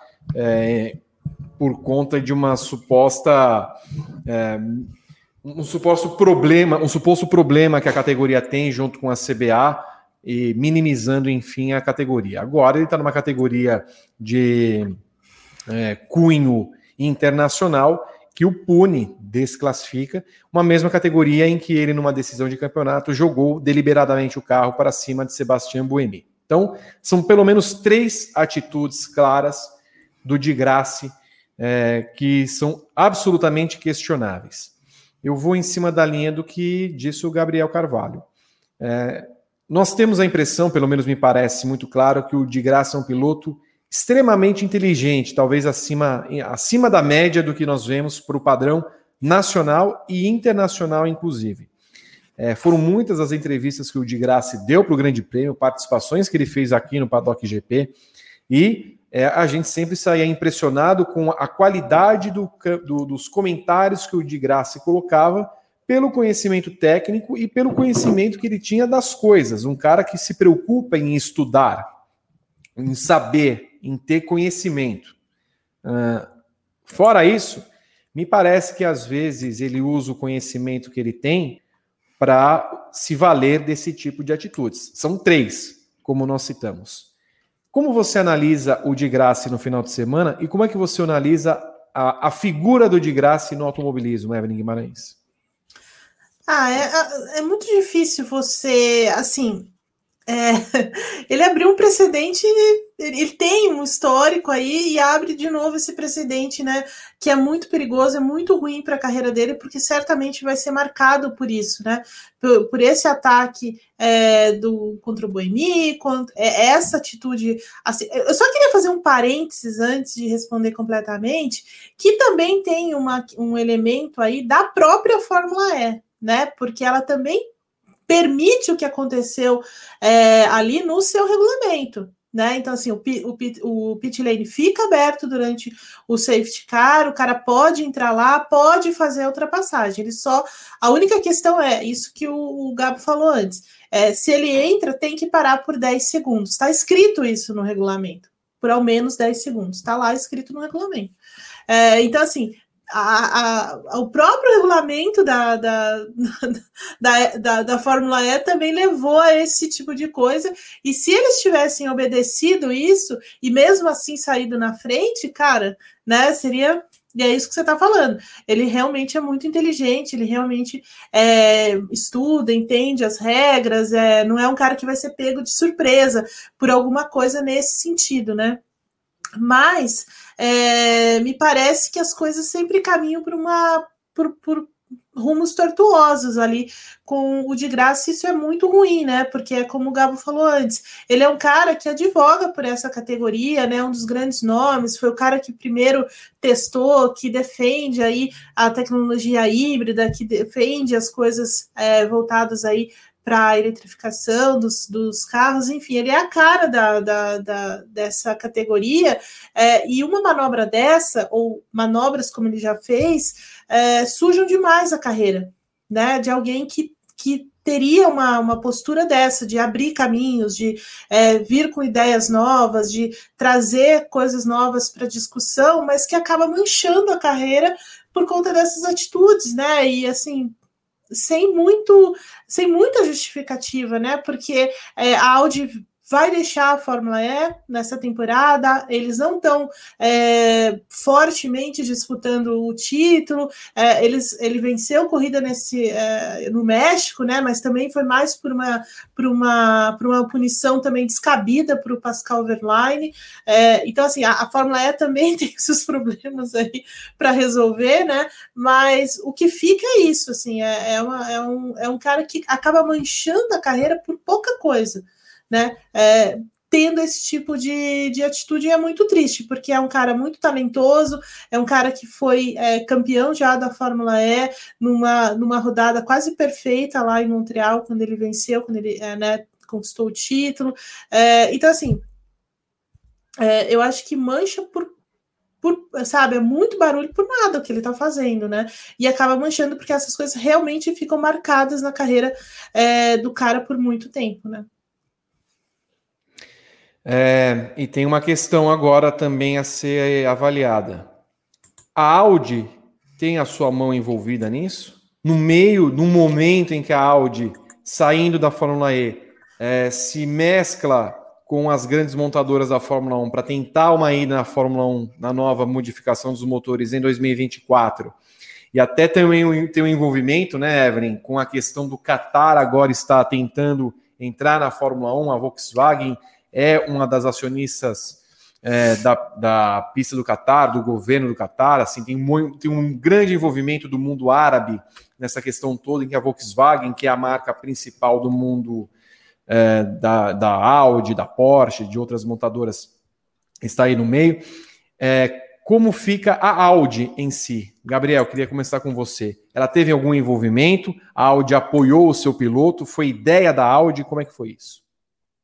É, eu acho que a Audi, nesse caso, ela tem tanta culpa quanto de graça, porque foi ela que delizou e ela que pediu para ele vir a, aos boxes e, e fazer ali a, a, a, parada, né? Ela quis explorar algo do, do regulamento e, inclusive, eu acho que o pior de tudo isso foi a Audi não ter cumprido a punição e não ter avisado de graça que ele tinha sido punido, né? Então, é, eu acho que é muito feio por uma montadora que, sim, é, foi uma das que confiou nesse projeto. A gente não viu, por exemplo, a Audi se envolver na Fórmula 1 em muito tempo, mas deu um voto de confiança para a Fórmula E, de, é, fechou um programa no, no Mundial de Endurance, fechou um programa no DTM para dar o foco à Fórmula E, para de repente desrespeitar o campeonato dessa forma, né, depois já anunciando a sua saída ao fim desta temporada, ao, ao tentar ganhar uma corrida dessa maneira, e enfim, é, a Fórmula E ela funciona, ela dá uma oportunidade a todos, então não tinha a menor necessidade da Audi fazer isso, do de graça é, acatar essa decisão a Audi, inclusive, ela, ela apoiou de graça, falou, não, foi decisão nossa, né? Tanto que depois, quando sai a punição, o, Alan McNish, que é o chefe da equipe, ele sai correndo lá para a sala dos comissários, tentar se justificar ou coisa assim, mas é um fim de semana bem esquecível da, da Audi, né? E ano passado a gente lembra também que se envolveu naquela certa polêmica do Daniel Abt, né? Que eles demitiram o Daniel Abt por conta do, do negócio no videogame lá. Eu achei meio arbitrário demais, mas enfim. É, e agora eles chegam numa situação dessas onde, enfim, é, acabam tentando, se, na base da, da, malandragem, né, da picaretagem, tentar vencer. E acabou não dando certo. Acho que é um fim bem melancólico da, da Audi na Fórmula 1. Evelyn? É, assim, eu, eu concordo com tudo que o Gabo falou. É, é, bem, é bem triste que a Audi é, deixe o campeonato dessa forma, mas sim o Alan McNish, que é o, o, o chefe, né, o chefão da, da Audi lá, ele é, ontem mesmo ele admitiu é, que isso foi ideia deles, foi uma estratégia pensada por eles, causa da, da, da velocidade também, da baixa velocidade. Então, assim, é, ele respaldou tudo que aconteceu, não foi uma, uma coisa é, dele, assim unilateral, né? Foi uma decisão da equipe, então assim ela, ela tá por trás e, e de novo, né? Mancha a, a, também a marca, né? Quando você quando você toma atitudes dessas, assim, tudo bem, existe essa brecha no regulamento, mas tem que obedecer o regulamento, né? Ainda que o regulamento seja totalmente maluco, como é o da Fórmula E, é, e que às vezes a gente não entende e tudo mais, mas você tem que respeitar, né? E se lá está escrito, e se tem as coisas muito bem definidas lá, você tem que obedecer. É claro que todas as equipes, todos os pilotos, sempre tentam achar brecha, sempre tentam é, aquilo, ter uma interpretação para usar de, de, forma que venha a vitória, que dê o pulo do gato, que consiga fazer alguma coisa. E, e isso é, é legal no, no, esporte, mas você tem que obedecer as regras, né?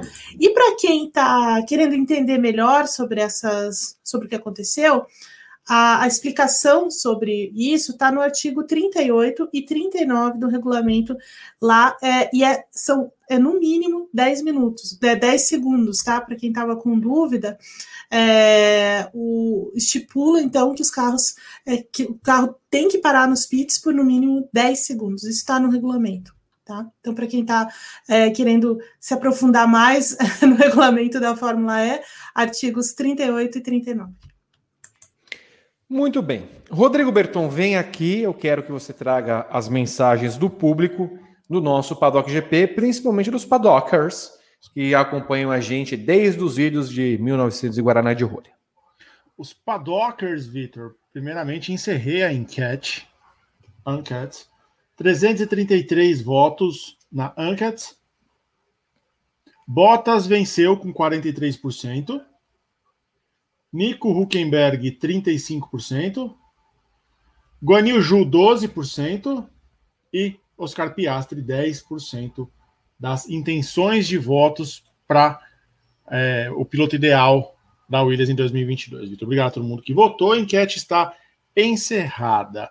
Temos é, o superchat da Eusileia Silva, que motivou isso tudo. Cinco reais. Opinem sobre a pataquada da Audi de seu piloto na corrida de domingo da Fórmula E. Amadorismo da categoria em deixar que haja uma brecha para que isso aconteça. Está todo mundo botando culpa em todo mundo, Vitor. Culpa é minha, eu boto em quem eu quero. Exato. Então. Temos mais superchats? É, temos um superchat do Rafael Coelho, Vitor, mas é, é, aquele, é aquele superchat que não tem nada a ver com automobilismo, com esporte a motor, nem com motociclismo. É, quer que eu leia agora ou deixo para o time extend? Não teremos time extended. 463 likes, Vitor. Então, vamos ler agora, por favor. Vamos ler agora. Tempos atrás, por 20 reais e 24 centavos, o então ministro disse não ver problemas em ser visto no, é, em ser visto o Brasil como um pária. Quais os principais riscos de nos tornarmos de fato um pária? Qual o grau de dificuldade para recuperarmos nossa imagem? E quando, quando nós não tornamos um pária há uns três anos? Eu acho que está muito longe disso, não.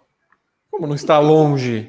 Nós já somos párea. É, Exato. Já, já somos párea, mas vamos nos Vai estender. levar muito tempo, viu, é, Rafael? Nossa, vai levar um tempão, Rafael, mas enfim. E Nipoluso manda aqui R$ 2,13 uma caixinha pra gente. Obrigado, Nipoluso. Uma caixinha? Obrigado. Ah, caixinha. Ah, uma caixinha, um box. Ele é, Mas- mu- ele é muito legal. Muito Ele tá sempre aqui com a gente, é Nipoluso. verdade. Então, tá em todos os programas. Obrigado. Obrigado pela audiência, pelo engajamento. Nipoluso, você é maravilhoso. E é assinante, que é mais importante. É verdade. Quero lembrar a todos que no final de semana nós teremos as edições de sempre do briefing. Logo após a classificação no sábado, por volta de 11 da manhã, teremos a análise do treino que vai definir o grid de grid largada do GP da Hungria. Não teremos a corrida de classificação nesse final de semana. Às 9 da manhã no domingo, nós teremos o briefing pré-corrida para trazer o melhor, pré-hora da 11ª etapa do campeonato. E logo depois, assim que acabar, deu a bandeirada, vai acender o sininho aqui, identificando que estaremos de volta para analisar esse GP magiar do final de semana, tá certo? Quero lembrar aqui na rede twitch.tv barra grande prêmio, você acompanha as lives às 13 horas no horário de Brasília. Nessa terça-feira nós teremos o Giro BR com o Fernando Silva para falar dos pilotos brasileiros. Quarta-feira, TTGP, os assuntos quentes do momento. Quinta-feira, WGP, as meninas manda em tudo. Vamos trazer a fadinha para qualquer dia no pro- no Ah, programa. eu sou super a favor. E sexta-feira, o Vem Aí, final de semana muito interessante que vem sobre a guerra da Fórmula 1, Rodrigo Berton. E tem estreia hoje no Grande Prêmio, Vitor, 22 horas, aqui mesmo no canal do YouTube, tem a etapa inaugural do Gran Turismo Sport, divisão Pro RL, uma parceria da Apex GT com o Grande Prêmio. A etapa vai ser no circuito de Lake Maggiore, que é um circuito maravilhoso do Gran Turismo. Então fica aí o convite, narração do Renato Timbó Machado e comentários do Glaucio Glomer Souza. Então fica aí o convite para todo mundo.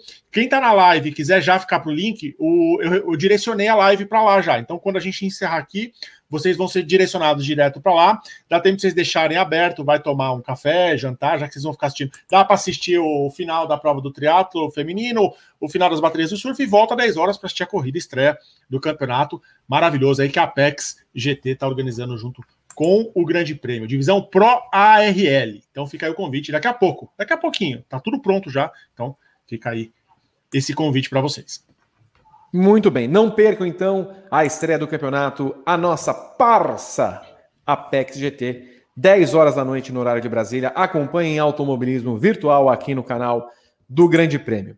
Quero agradecer a Evelyn Guimarães, a Gabriel Carvalho, a Rodrigo Berton e a você, Padocker, que acompanhou mais uma edição da nossa mesa redonda. Estaremos de volta na segunda-feira que vem para mais uma edição, mas acompanhem, claro, toda a cobertura da Fórmula 1 e das demais categorias no grandepremio.com.br. Deixem seu like nesse vídeo, se inscrevam no canal, ativem as notificações. Beijo a todos vocês, até a próxima. Tchau.